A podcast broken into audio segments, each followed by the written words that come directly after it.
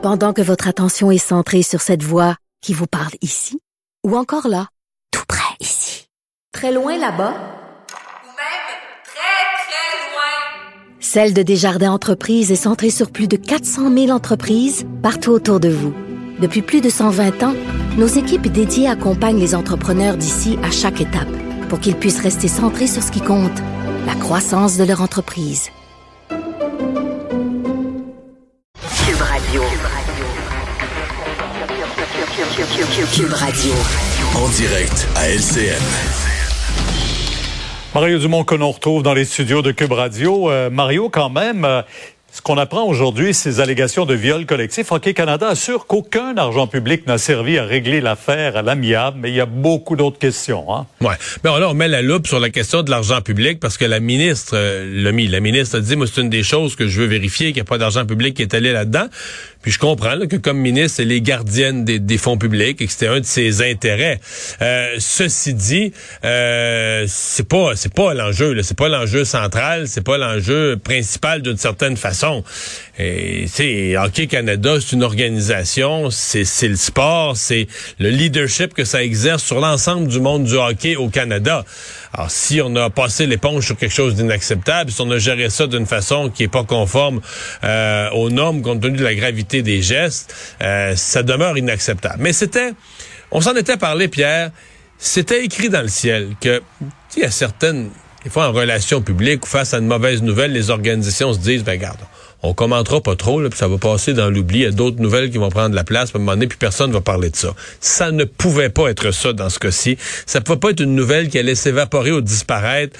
Euh, L'affaire est grosse. On est en matière d'agression sexuelle, de viol collectif. On n'allait pas laisser passer. La ministre avait été très dure dans ses propos. Les parlementaires des autres partis aussi. Il n'y avait pas l'intention de laisser passer. Donc là, lundi, ils vont, euh, Hockey Canada est convoqué devant la Chambre des communes, vont devoir s'expliquer, vont devoir répondre à l'ensemble des questions. Oui, sur la question de l'argent, puis qui a payé quoi, mais qu'est-ce qui s'est passé, euh, comment on a décidé de faire un règlement à l'amiable, qu'est-ce que le côté criminel de ça, comment il a été regardé, euh, etc., etc. Donc, euh, je pense que c'était un essentiel là, que ce, ce, cette comparution et euh, le comité de la Chambre des communes, le comité du patrimoine fait son travail.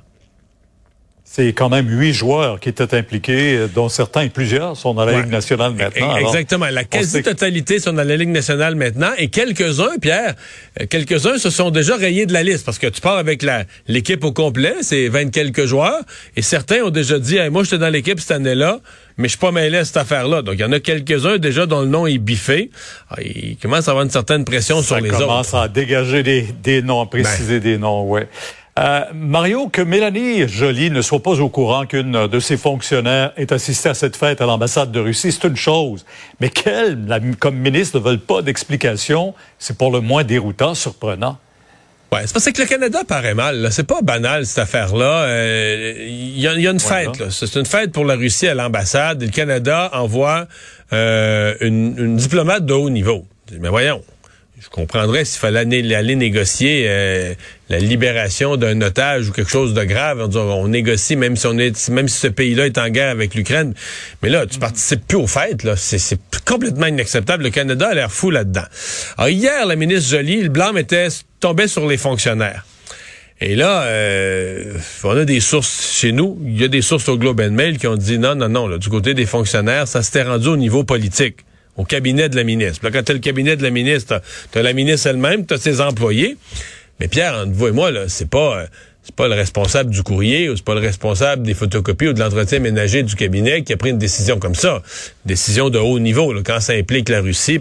Et là, la ministre Jolie ne nous donne pas les explications. Elle se contente de dire aujourd'hui, net frais de sec, moi, J'étais pas au courant. Euh, exprime une certaine frustration, mais je veux dire, son cabinet politique, c'est un peu le prolongement de son de son pouvoir de ministre. Ce sont ses employés. Alors, est-ce qu'il y en a qui, qui vont être congédiés? Est-ce qu'elle pourrait dire il y a une directive qui était pas claire? Mais je vois mal comment mm -hmm. ça peut rester sans aucune explication, sincèrement, là. Qu'elle dise euh, j'en veux pas d'explication, ben, je voulais pas, j'aurais pas autorisé ça. C'est ça qui est déroutant et surprenant. Ouais. Euh, maintenant, le Parti québécois, un autre de ses députés quitte, Martin Ouellet, celui euh, qui représente René Lévesque. Il est le quatrième des sept députés du PQ à quitter. Là. Ouais, faut dire qu'il était 10 à la dernière élection, mais là, bon, Catherine Fournier est rendue mairesse de Longueuil, il y a un autre est en attente d'un procès, donc il est arrivé toutes sortes d'événements en cours de mandat, il en reste sept, et de ces sept-là, il y en a seulement trois maintenant avec le départ de M. Ouellet qui se représente. C'est pas malheureux pour Paul Saint-Pierre Plamondon qui avait repris un petit peu de pic au cours des derniers jours. Puis là, une autre mauvaise nouvelle qui lui tombe dessus. faut voir que dans le cas de Martin Ouellet, j'ai parlé tout à l'heure à Cube Radio et assure là, que c'est une décision personnelle, évidemment, un kilométrage énorme entre Bécomo et le, le Parlement à Québec, est fatigué de ça, sa famille, des enfants, etc.